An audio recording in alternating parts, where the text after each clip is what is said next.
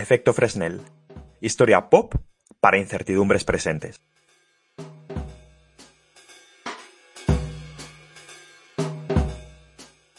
Segunda temporada, episodio primero. ¿Nos estamos yendo al carajo? Colapso y resiliencia en el orden occidental.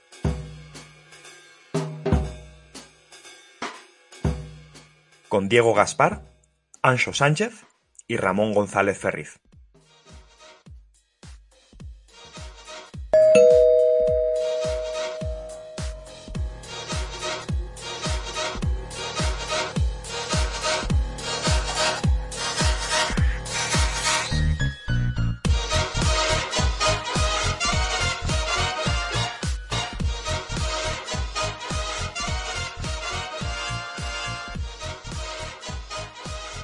Verano más caluroso desde que hay datos. Guerra en nuestro patio trasero. Inflación de dos dígitos. La extrema derecha en el gobierno italiano y un Reino Unido totalmente desnortado. Protestas en Irán, magnicidios en Japón y un nuevo emperador todopoderoso allá en el lejano oriente. Los occidentales nos pensábamos descreídos, pero durante los últimos años nuestra capacidad de asombro está siendo puesta seriamente a prueba. Y revoloteando sobre una actualidad que no nos da tregua, percepciones encontradas sobre el espíritu de la época. Cunde el desánimo de forma general, nos abandonamos al catastrofismo y volvemos a manosear con placer culpable los sonrojantes paralelismos históricos. El auge del fascismo, la democracia asediada, la caída del imperio occidental. Y sin embargo, frente a eso, las voces con frecuencia amortiguadas de quienes no compran la resignación y repiten ese mantra de que cada crisis es también una oportunidad. De vuelta en efecto Fresnel, queremos coger el toro por los cuernos y tirando de los libros de historia, pero también de otras ciencias, vamos a poner un poco de orden en nuestra comprensión de la realidad internacional. Hablamos con el periodista y analista internacional Ramón González Ferriz, el catedrático de matemática aplicada Ancho Sánchez y el historiador, siempre un historiador, Diego Gaspar, sobre cambio, colapso y resiliencia en el orden occidental. Bienvenidos.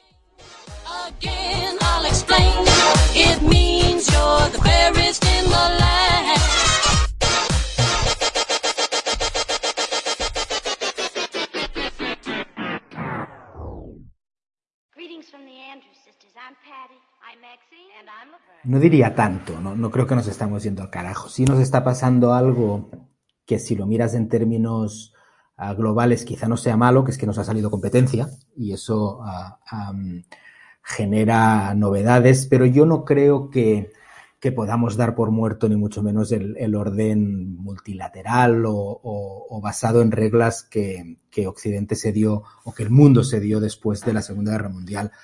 Incluso después de la guerra de Ucrania, uh, yo creo que hay un cierto motivo para el optimismo, que es que la vieja alianza europea y estadounidense es un poco más fuerte de lo que creíamos.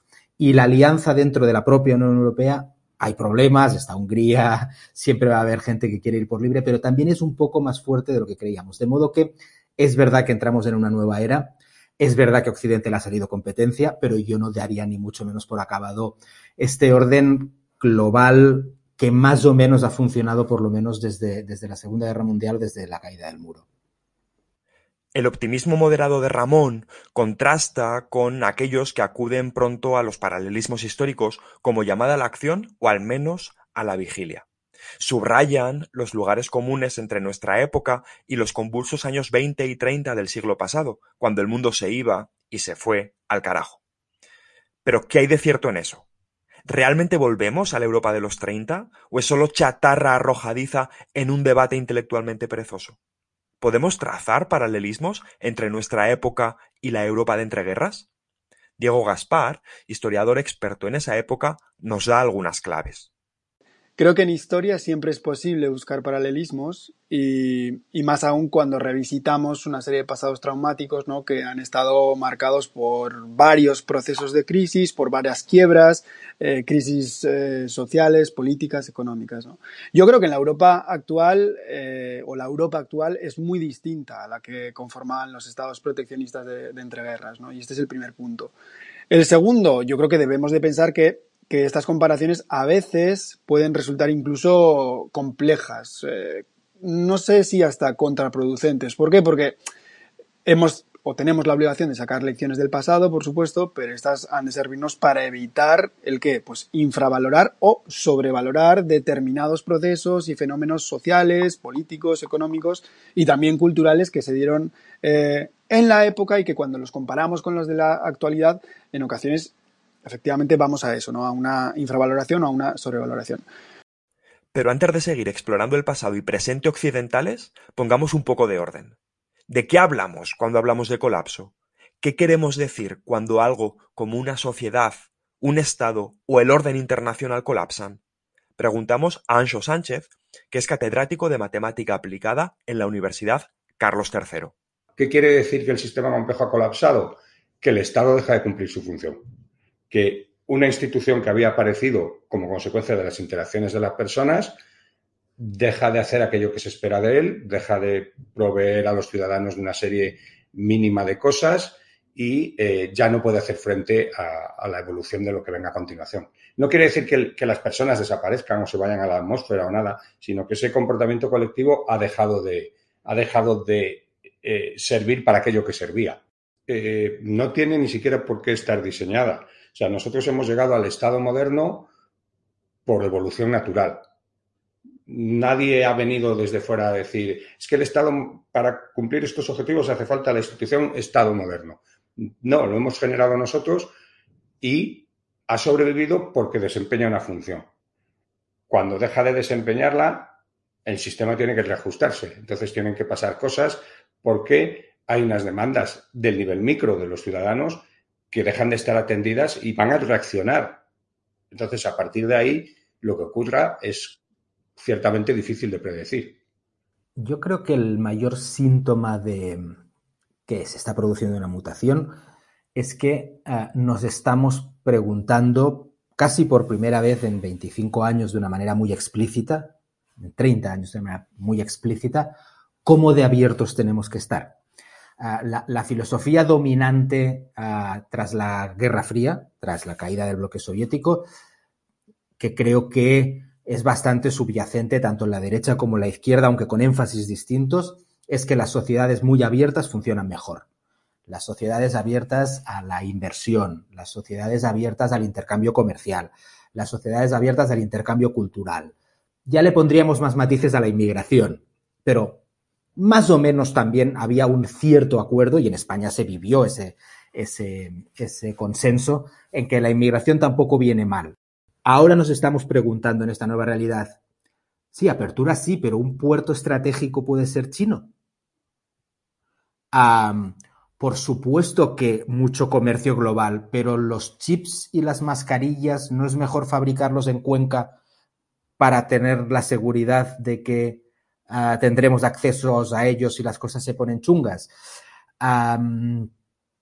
apertura sí, pero oye, lo que hacen algunos países es intercambio cultural o es una forma de influencia propagandística y casi de espionaje? Es decir, para mí el síntoma de que estamos en un momento de mutación, producto de que tenemos rivales nuevos y rivales serios, ah, es que nos estamos preguntando por este principio rector de las últimas décadas, es cuánta apertura es buena. Hace unos años habríamos respondido, cuanta más mejor. Ahora estamos empezando a decir, igual tenemos que ponerle límites. Para mí ese es el, síntoma más claro de, los cambios, que en el sentido en que creo que no nos vamos al carajo, tampoco vamos a cerrarnos completamente, pero sí nos lo estamos preguntando. Tal y como apunta Ramón, uno de los síntomas centrales del desorden actual tiene mucho que ver con las nuevas preguntas que nos estamos empezando a hacer en Occidente. Y tiene que ver, sobre todo, con las respuestas que distintas partes de la sociedad occidental dan a aquellas. Si esto es así, la pregunta inevitable es entonces ¿por qué, dentro de la misma sociedad, unos y otros respondemos de forma diferente? ¿Qué es exactamente lo que nos separa? Muchas dudas de dar una respuesta tajante sobre es la economía o es la identidad, pero tiendo a mirar las cosas en términos históricos y creo que históricamente hemos definido muy bien, yo mismo lo he defendido, que la crisis económica y financiera del 18, que es muy larga y es muy profunda, genera profundos cambios políticos, de malestar ciudadano, a protestas masivas, etcétera. me, parece un hecho. Ah, creo que a veces hemos simplificado la idea de los perdedores de la globalización en Europa, porque creo que tendemos a replicar mucho el, discurso estadounidense, yo soy el primero en hacerlo, y a veces parece que estemos analizando Europa en términos de, la desindustrialización del cinturón del óxido de Estados Unidos. Tal vez en Europa no sea exactamente el mismo caso, pero me parece evidente que ahí ah, ah, la crisis financiera es un golpe a una generación, la entre la tuya y la mía, diría, en, un momento de la juventud o de la juventud tardía, que es un golpe fuerte y que marca, creo, nuestras economías y demás. Pero creo que en términos históricos a veces nos olvidamos de que el cambio político en Occidente no se produce justo después de la crisis financiera. Se produce después de algo que creo que tendemos a pasar por alto, pero creo que, para ser honestos, tenemos que tener en cuenta, que es la crisis de los refugiados de 2015 y 2016 la crisis de, los refugiados tiene un impacto brutal en el sentido identitario, en el sentido de no solo las clases obreras se han empobrecido, no solo la, estructura industrial de las sociedades occidentales se ha desmantelado y eso tiene un fuerte impacto en la cohesión social, en la organización sindical, en la organización política, etcétera, ah, sino que hay una crisis identitaria que además viene reforzada también por algo que creo que también es honesto que reconozcamos las personas que, simplifico un poco, pero tendemos a ver la moral desde un punto de vista más bien progresista, que es que iba a haber un contraataque a una oleada de moral progresista, iba a producirse. Creo que sería ingenuo pensar que una década de profundos cambios ah, en el matrimonio homosexual, en lo que malamente llamamos woke, que yo creo que tiene un montón de deficiencias intelectuales, pero que ha estado ahí, iba a, iba a producir un, contraataque legítimo, no digo que lo comparta, pero un contraataque legítimo por parte de conservadores que se sienten realmente amenazados por esa mezcla de cosas. El desmantelamiento de la sociedad industrial, una amenaza externa que puede diluir nuestras raíces cristianas, mm, llamémosla como queramos, y un progresismo que mucha gente ve que está yendo demasiado lejos, demasiado rápido. La respuesta tácita que te estoy dando es que creo que tiene más importancia lo identitario, cultural, que lo económico, pero no sería muy tajante en todo caso. Si sustituimos guerra por crisis financiera, esta división social de la que habla Ramón evoca en cierto modo lo que Evelyn Waugh escribía en The Spectator en 1929. Tras el desmoronamiento de la Primera Guerra Mundial, surgieron tres generaciones: la generación melancólica, que había crecido antes de ella, la mutilada, que no pudo crecer a causa de ella, y la generación más joven. Preguntamos a Diego Gaspar sobre qué factores, si los económicos o los identitarios, son más relevantes para explicar el colapso europeo de los años 30. Yo creo que es la combinación de varios, ¿no? Entre ellos, efectivamente, los dos que, tú apuntabas, ¿no? Em, precisamente al, reflexionar sobre esto, eh, me acuerdo de, de Kerso, Diane Kerso, y de esa obra fantástica que tiene que es Descenso a los Infiernos, ¿no? Cuando él dice que ni nada, eh, y yo añadiría ni nadie, antes del 14, antes de 1914, había preparado al mundo para lo que iba a pasar, ¿no? Y eso que, como yo te he dicho anteriormente, el pasado de violencia colonial, el aprendizaje de esa violencia colonial, había sembrado eh, una, una cosecha, o sí, una cosecha importante que se iba a recoger precisamente en los campos de batalla de la Primera Guerra Mundial en Europa. ¿Sabes? Algo que venía directamente de ultramar, que nos parecía completamente alejado y que ahora insisto, se iba a recoger en Europa. No obstante, yo creo que conviene destacar que no todo antes de la Primera Guerra Mundial es bonanza económica, no todo es pacifismo, no todo responde a ese modelo idílico ¿no? del 19 como ese siglo de, avance del humanismo. No, cuidado. Eh, la Belle Époque es también la época del colonialismo europeo, es decir, que es el momento en el que se colocan las semillas del odio, de la violencia, ¿contra quién? Contra poblaciones indígenas que en ultramar van a ser sometidas y que son absolutamente fundamentales a la hora de entender los genocidios posteriores que se van a cometer primero en esos territorios y después en Europa. ¿eh? Y estoy pensando en Ana Arendt y estoy pensando en, toda esta serie de, autores que han trabajado también sobre, sobre ello. ¿no? Es más, las diferentes digamos, empresas, entre comillas, coloniales, eh, que estuvieron eh, europeas, ¿no? Iban a estar legitimadas por una serie de discursos que, abren la puerta a varias cosas que nosotros tenemos que tener en cuenta. La primera es a los asesinatos a gran escala, al nacionalismo étnico, por supuesto, al darwinismo social, al culto a la masculinidad, al militarismo, y todos ellos son factores absolutamente esenciales para justificar un imperialismo que nadie esperaba que llegase, al menos en su forma más violenta, ¿dónde? Al continente. O sea, todos pensábamos que se iba a quedar eso, del otro lado del mar, ¿no? Que no iba a llegar aquí. Claro, llegó, y aún así, aunque ese sería para mí uno de los factores esenciales a tener en cuenta, no creo que sea el único. No creo que, insisto, el eje de confrontamiento tiene que ser, o sea, tiene que, llegar a nosotros a través de la combinación de varios factores. Lejos de ser un auténtico movimiento revolucionario, esa generación joven que abrazó la cultura de la violencia en la Europa de entreguerras, como nos comenta Diego, se sirvió del miedo de la generación melancólica al conflicto social para establecer alianzas con las que auparse al poder. Como ha escrito Julián Casanova, en el caso de Alemania, la derecha tradicional proporcionó el espacio político que los nazis necesitaban para despegar. Diego nos da más pistas. De alguna forma poner los principales factores ¿no? de, ese auge eh, del fascismo, hay que volver a la Primera Guerra Mundial, hay que volver a la lectura eh, que el conservadurismo italiano, por ejemplo, hace de la victoria mutilada, hay que volver a la lectura que hace eh, Alemania, pero también Austria y Hungría, de una derrota que muchos alemanes, muchos austriacos, muchos húngaros no van a aceptar. Hay que volver sobre Versalles, por supuesto, una paz que está concebida para castigar, y hay que eh, volver también sobre la revolución bolchevique, el miedo que ésta provoca entre las clases dirigentes europeas, que es algo que ya hemos dicho, y el paramilitarismo. Y de hecho, los dos, estos dos elementos, estos dos últimos elementos son absolutamente esenciales para entender el proceso, porque hay que destacar que antes del 14 la democracia y la cultura cívica, el respeto a la ley, la defensa de los derechos civiles que yo te decía, estaban ausentes en buena parte de Europa. Es decir, que, las excepciones eran casi Francia y Gran Bretaña. O sea, esto caminaba hacia otro sitio, ¿no?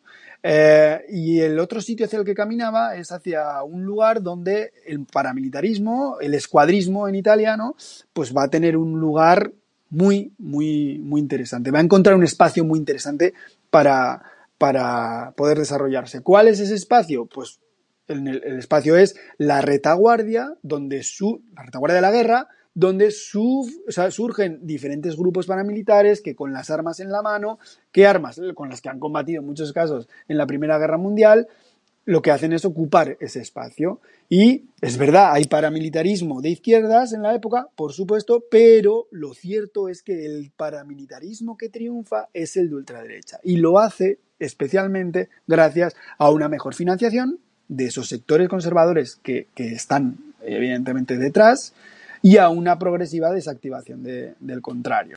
Y las cosas, el contexto de quiebra que, describe todo esto es, o está azuzado, si queréis, por ese miedo a la revolución que, como yo os decía, hace que un sector importante de las clases propietarias perciba ahora no solo la revolución, sino también la democracia, porque la entiende como un lugar donde evidentemente el comunismo tiene, tiene, eh, tiene espacio para desarrollarse, como que pues como la puerta de entrada de quién? Del proletariado, ¿sabes? Hacia el gobierno, hacia, evidentemente, la dirección de estos nuevos eh, o no tan nuevos estados. Resultado de todo esto, quienes tienen ese temor, quienes están preocupados por esta eh, evolución, se inclinan hacia dónde? Hacia soluciones autoritarias donde coinciden con quién? Con elitistas, con ingenieros sociales, con empresarios que están impacientes por solucionar sus particulares males de la sociedad, los que a ellos les Al final, frente a ellos, ¿qué es lo que hay? Lo que hay es un sistema parlamentario y constitucional que no en Francia ni en Gran Bretaña, pero en otros estados es relativamente joven, o muy joven incluso, Weimar, piensa en Weimar, ¿vale? Débil, ¿vale? Y que, sobre todo, tras la Gran Guerra, sufre para consolidarse. Vuelvo a pensar en Weimar, pero puedo pensar en la Segunda República también. Yo creo que, calificar a los movimientos actuales derechistas como fascistas, por ejemplo, eh, pues además de implicar un reconocimiento, creo que peligroso, ¿vale? Supone una simplificación que no nos permite a veces ver con claridad los contextos diferentes y distantes en el tiempo de los que, de los que proceden. Hay cambios económicos que han dejado a gente con la sensación de que está más desprotegida, de que es más vulnerable, y hay algo de eso que existe, sin duda Ah, pero no es la única explicación. Haciendo mucho en el norte de Italia, que es el bastión de la derecha nacionalista italiana, muy desindustrializada y te aseguro que en Turín no veías las masas de los perdedores de la globalización ah, ah, exigiendo medidas económicas populistas. creo que hay una cierta sensación de si hemos llegado demasiado lejos con la apertura, con la apertura a otras culturas, con la homogeneización de Occidente desde lo más frívolo, que pueden ser las franquicias de restaurantes, a lo que es más serio, que es la creación de una entidad política tan novedosa como la Unión Europea, que genera dudas sobre su legitimidad democrática, dudas que podemos contemplar, aunque de nuevo yo soy muy europeísta, pero es verdad que podemos ver problemas de legitimidad democrática algunas cuestiones. Y luego creo que hay algo que también podemos ver históricamente, que es que, ah, vuelvo a la analogía con los años 60, después del 68 suceden muchas cosas. Una de ellas es la formación del neoconservadurismo por la sensación de que el mundo se ha acelerado demasiado, de que los cambios morales y culturales han sido demasiado rápidos y como decía el fundador de una de las grandes revistas conservadoras estadounidenses, hay que ponerse frente a la, historia y decirle, párate. Ah, yo creo que hay una parte del auge de la derecha nacionalista que lo que quiere es ponerse delante de la historia y decir, párate o al menos no corras tanto. de modo que creo que es esta interrelación entre cuestiones ah, económicas vinculadas a la globalización, identitarias vinculadas al quizá lo que gente percibe como exceso de apertura o exceso de desnacionalización de las naciones y creo que tiene que ver y insisto en que creo que quienes defendemos o quienes estamos relativamente cómodos con estos cambios morales debemos entenderlo con la sensación de que los cambios culturales sumados a los cambios tecnológicos producen en inmensas partes de la población una sensación de desconcierto y de temor que no son injustificadas, lo que sí lo es obviamente, es pensar que la derecha nacionalista va a solucionar estos problemas. No, no, los va a empeorar. Asistimos a este colapso, o lo que quiera que esto sea, con cara de velocidad. Los cambios en el orden mundial se suceden con más rapidez de la que podemos procesar, y así vamos viendo cómo los granos de arena se precipitan cada vez a mayor velocidad hasta que llega aquel, ese granito en concreto, que hace que se derrumbe toda la montaña. ¿El colapso social siempre nos pilla a medio vestir? Yo creo que no hay una escala característica a las que estas cosas pasan. Eh, puede pasar en un año, puede pasar en, un siglo, pero eh, yo creo que viene determinado por eh, las características específicas del sistema y por la función que el, que el Estado deja de cumplir. Entonces, lo que hay que estar atentos más que al tiempo que tarda en pasar las cosas es a los indicios de que van a pasar cosas o de que pueden pasar cosas. ¿Estamos entonces aproximándonos a un punto de no retorno? ¿Qué es eso de los tipping points? Bueno, el concepto de tipping point es la traducción al ámbito social del concepto físico de transición de fase. Y ese es un concepto con el que todos estamos más que familiarizados. Yo siempre pongo el ejemplo del agua. Del agua tú la calientas a 100 grados y hierve y se transforma en gas. Y la enfrías a 0 grados y se transforma en sólido. Lo que siempre digo, y la gente no se ha parado a pensar, es que el agua es la misma todo el rato. La interacción entre sus moléculas es la misma y es la misma cosa. Simplemente, al cambiar ese parámetro externo, que es la temperatura, producimos un cambio brusco que los físicos llamamos transición de fase. En el caso de un fenómeno social, en el fondo, es la misma cosa. La sociedad es la misma, las personas interaccionan de la misma manera, pero mañana subo el pan, temperatura, y monto una revolución de tres pares de narices. Entonces, eh, la idea que hay detrás de un cambio brusco eh, producido por un parámetro externo es, el, es la misma. Y de hecho, incluso conceptos de la física como que eh, en una transición de fase, en el momento de la transición, se producen, dicho así de una manera un poco eh, no muy correcta, se producen como grupos de moléculas que se juntan y pues igual en una transición de fase social también aparecen grupos de personas que van creciendo en tamaño, que nuclean ese nuevo fenómeno que, va a ocurrir. Entonces, el, concepto de transición de fase traducido a tipping point es exactamente eso. Algo cambia, puede ser algo interno en el sistema, no es lo más habitual, es más un parámetro eh, externo, pero ese cambio lleva a una transición que luego puede ser más o menos abrupta, porque ahí ya entraríamos en que en física tenemos transiciones que llamamos de primer orden, que son súper abruptas, transiciones de segundo orden, que son más suaves, aunque también son transiciones. O sea, que pueden producirse de nuevo a más o menos velocidad. Pero el, punto fundamental es ese, que hay algo que controla externamente que hace que el sistema se reconfigure. Por excitante que pueda resultarnos, esa atención a lo inmediato puede ser fatal. Más allá del aleteo de la mariposa o del último titular, las trayectorias, el contexto, también importan a la hora de explicar ese tornado en Texas o la crisis de 2008. Preguntamos a Ancho sobre si, cuando se trata de encontrar razones para la catástrofe, el tamaño y el grado de conexión importan. El, tamaño para mí no es, no es una cosa muy relevante en sí misma, sino que viene medido lo importante que es el tamaño por eh, la capacidad de transmitir información que llegue a todo el sistema. Entonces, algo que podría ser un sistema muy grande hace 30 años, que podría ser una, ciudad, por ejemplo, pienso en una ciudad pequeña de 20, 30 mil habitantes, donde, como se suele decir, todo el mundo conoce a todo el mundo y todo el mundo sabe lo que pasa. Los de esa ciudad hace 30 años, pues no tenían mucha idea de lo que pasaba en una ciudad a 10 kilómetros. En el mundo de hoy, globalizado en las, en las redes sociales, el sistema grande que podría ser el mundo, en el fondo la información se transmite a velocidades realmente astronómicas, con lo cual no es tan importante el tamaño, sino cuánto tarda la información en viajar por el sistema. Y si quieres un poco en sincronizarlo. Es decir, si ha pasado cualquier cosa y en la ciudad X se han cabreado porque les han subido el pan, ¿cuánto tarda ese cabreo en transmitirse a todo el país o a todo el continente? Entonces, el tamaño en sí, para mí lo que tienes que medir ahí es cómo viaja la información y cuánto tarda. Lo cual está también conectado con el otro punto que mencionas, que es la conectividad del sistema. Si el sistema está hiperconectado y casi todos los agentes están conectados con casi todos, la información viaja muy deprisa y los problemas también viajan muy deprisa. Eh, si las conexiones son más ¿cómo te diría yo?, más jerárquicas, y aquí por jerárquico no entiendo que A mande sobre B, sino que dentro de que es un sistema hay subsistemas que están muy conectados, pero poco entre ellos, entonces los problemas se pueden quedar confinados en los subsistemas.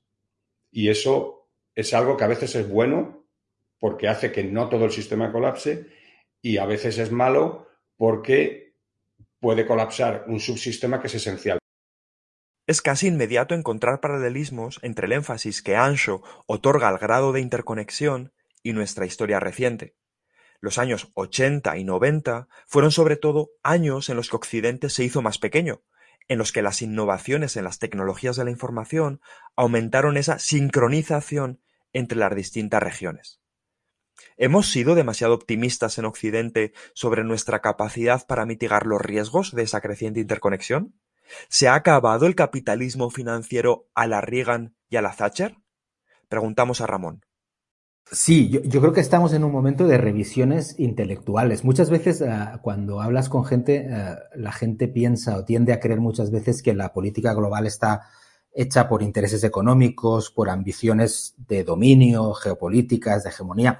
Todo eso existe, pero existe algo que influye mucho, no sé si más, pero influye mucho, y es que son las ideas a, veces tendemos a infravalorar el poder o la capacidad de llevar a la acción que tienen las ideas. Y creo que podemos reconocer que desde el 89 hasta hoy, uno de los grandes errores intelectuales, una de las ideas peor concebidas, era la creencia de que los países que comercian, como decía Montesquieu, de alguna manera inevitablemente no hacen la guerra entre sí uh, y de que al final el comercio y la creación de clases medias acaba conduciendo a la democracia. Quizá eso nunca ha sido cierto, quizás sí lo fue en el caso de las dictaduras del sur de Europa, donde sí la teoría de la modernización acabó llevando de dictaduras que generaban clases medias a democracias. En todo caso, para esta generación no sirve, no es verdad. China no va a cambiar su sistema político, uh, no se va a desmoronar. Uh, y Rusia hemos visto en qué se ha convertido, en una forma peculiar, posmoderna de dictadura, pero a fin de cuentas en una dictadura como tantas otras que tampoco son dictaduras tradicionales. Y creo que es un error intelectual, no, no necesariamente, a veces como se ven teorías conspirativas de, de es que la Unión Europea quiere colocarse quiere expandirse hacia el este sin fin por, por ámbitos, por, por, deseos de dominación. No, no, porque creíamos de verdad que si Hungría y Polonia se hacían capitalistas, pues serían democracias. Y si Polonia había tenido el crecimiento del PIB, o uno de los crecimientos del PIB más espectaculares de la historia reciente, pues iba a ser una democracia plena. Estas ideas nos han fallado. Y aquí uh, la pregunta es, muy bien, esto no era verdad, pero debemos seguir actuando como si lo fuera, debemos seguir pensando que la democracia liberal y el capitalismo son los mejores sistemas y que esa apertura nos garantiza un mayor bienestar a medio y largo plazo que una cerrazón o que el proteccionismo y que no digamos ya uh, dictaduras o semidictaduras. Es una pregunta, yo tengo una respuesta clara, sí, pero es que tenemos que empezar a explicar los riesgos de la apertura también, no a defender la apertura como un dogma uh, teleológico. Hay que ser abiertos porque es mejor. Insisto, yo creo que sí. Hay que empezar a asumir los riesgos de estar abiertos. A, veces es explicarle a la gente por qué no vamos exactamente a comerciar con Rusia y si lo vamos a hacer con Arabia Saudí. Porque eso merece una explicación probablemente. ¿Por qué vamos a seguir comerciando con China? Y creo que debemos seguir comerciando con China cuando viola los derechos humanos? Ah, son preguntas complicadas. ¿Podemos hacer una excepción con Rusia porque es un enemigo a las puertas y entonces con él sí vamos a hacer una gran excepción? Posiblemente. Pero creo que reconociendo los errores intelectuales uh, genuinos que hemos cometido, uh, creo que hay que seguir apostando por la apertura. Simplemente no podemos no comerciar con China. Otra cosa es que en algunos ámbitos estratégicos decidamos hacer otras cosas, que seguramente hay que hacerlo. Pero creo que también por honestidad intelectual tenemos que explicar los riesgos que implica ser abiertos. Y eso ya no es el terrorismo islámico como lo fue durante una década, que creíamos que era el mayor riesgo de la apertura, o uno de los mayores riesgos de la apertura. Ahora son otros y, tenemos que defender las sociedades abiertas con argumentos, pero no negando los riesgos. Yo creo que la crisis de 2008 es consecuencia de precisamente de esa globalización y de cómo se había construido un sistema que por un lado estaba hiperconectado y por otro lado, y este es un punto importante, había conseguido librarse de muchísimas regulaciones. Venimos de una época en 2008 en la cual eh, valía todo. Entonces, eh, los, agentes financieros empezaron a, a vender aquellos productos hipotecarios sin control y, y sin ningún tipo de regulación, y vino Lehman Brothers.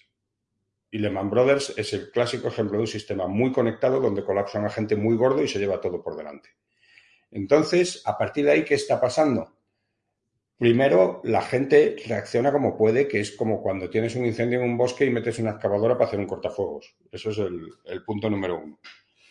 Y el punto número dos es que a partir de ahí, algunos actores empiezan a pensar que igual efectivamente hay que tener cuidado con cómo estamos conectados. Entonces, eh, el concepto, por ejemplo, de eh, analizar eh, la estructura del sistema bancario utilizando no solo los datos de los bancos, sino de sus conexiones, empieza a calar a finales de la década pasada, con los nuevos protocolos de Basilea y todas estas cosas. ¿Por qué? Porque la gente empieza a entender que, ojo, que si estamos todos conectados unos con otros y uno muy gordo cae, vamos todos detrás como fichas de dominó. Entonces, en, se empieza a ver el concepto de cortafuegos, al menos en la estructura bancaria. Claro, detrás de eso van estructuras de producción, estructuras de comercio y eh, realmente eh, creo que empiezan a calar ideas de que sí, el comercio es bueno, eh, la conexión es buena, pero con cuidadín. Quizás se puede decir que la globalización de los 80 y 90 del siglo XX es a las actuales tendencias desglobalizadoras lo que la Belle Époque, esos 40 años que median entre la Comuna de París y la Primera Guerra Mundial, fue a la crisis de los años 30.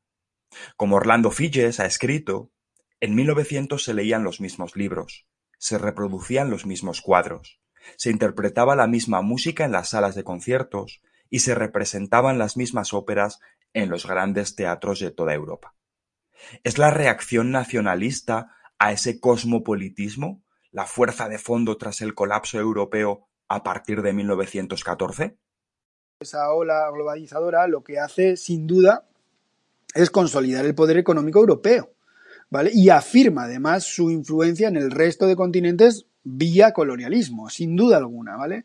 Además, difunde una ideología que es la de la expansión del mercado como motor de crecimiento global. Yo creo que esto es fundamental, ¿vale?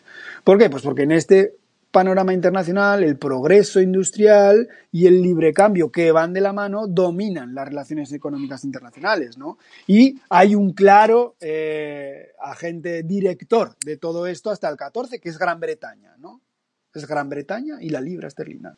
Yo creo que, señalar a la primera hora globalizadora como responsable del contexto de la evolución europea en el 14, bueno, me parece que se puede incluir ¿no? en ese análisis multicausal que, yo, que yo te apuntaba anteriormente. Solamente sin, matizarlo con lo otro, eh, lo veo un poco más, un poco más arriesgado. Y es cierto, ¿eh? la reacción nacionalista resulta esencial para comprender la evolución política, económica y social de Europa en estos años, precisamente. Veo que hay muchos factores, creo que el nacionalismo puede ser el hilo conductor de muchos de ellos en su interpretación más social, en su interpretación más económica, pero creo en, evidentemente, la, convergencia de, muchos de ellos para, para explicarlo. Si hay algo novedoso en estos cambios tectónicos que afronta el orden occidental, es precisamente que éste está dejando de ser occidental. El siglo XIX fue testigo de cómo el Reino Unido se convertía en el director del Concierto Europeo de Naciones, como el XX lo fue del cambio de testigo a los Estados Unidos. A diferencia de los últimos 600 años, la batuta pasa ahora a una región con una forma de ver el mundo ajena a eso que podemos convenir en llamar, con las precauciones que queramos, occidental, es decir, la nuestra. Ese es un cambio muy grande, es, un cambio muy, muy importante y es verdad que es una novedad en términos históricos, pero fíjate que eh, evidentemente que China es una civilización distinta y es una cultura distinta, es un sistema político muy distinto. Pero hay una cosa que creo que tendemos a olvidar, que es que a China le ha ido muy bien con este orden global. A veces ponemos en, en la misma cesta a China y a Rusia, pero hay una gran diferencia. Con este orden global, hablo de la posguerra fría, a Rusia le ha ido muy mal, y a China le ha ido muy bien. Con la globalización a Rusia le ha ido bastante mal y a China y a India les ha ido bastante bien. La, paradoja es que podemos ver en términos de Guerra Fría la rivalidad con China. No estoy seguro de que sea, el término adecuado, tengo dudas, pero démoslo por bueno ah, por no enrollarnos. Pero a China el orden multilateral, la globalización, el capitalismo global, a la deslocalización de empresas es que le ha venido muy bien. Es verdad que también China ahora entra en otra frase de basarse más en el consumo interno, fortalecer su hegemonía geográfica en su región. Muy bien. Esto no tiene nada de nuevo, ¿no? Que una potencia cuando crece mucho quiera más hegemonía, yo creo que tenemos que contenerla, pero nada nuevo.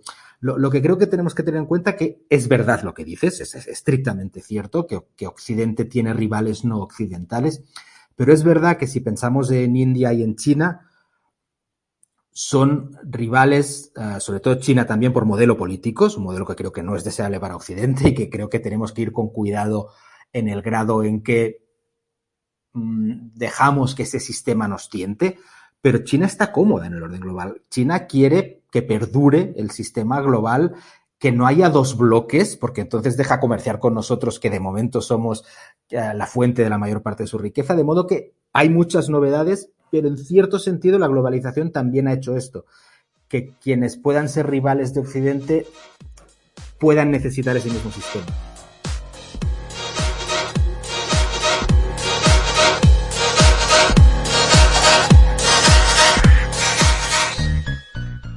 Todo apunta a que el orden occidental está aún lejos del punto de no retorno. La ironía es que nuestros rivales lo necesitan para seguir prosperando. Trazar paralelismos históricos es siempre arriesgado, porque lejos de permitirnos entenderlo mejor, nos puede llevar a distorsionar el presente. A pesar de todo, lo cierto es que no estamos tan mal. Hasta la próxima.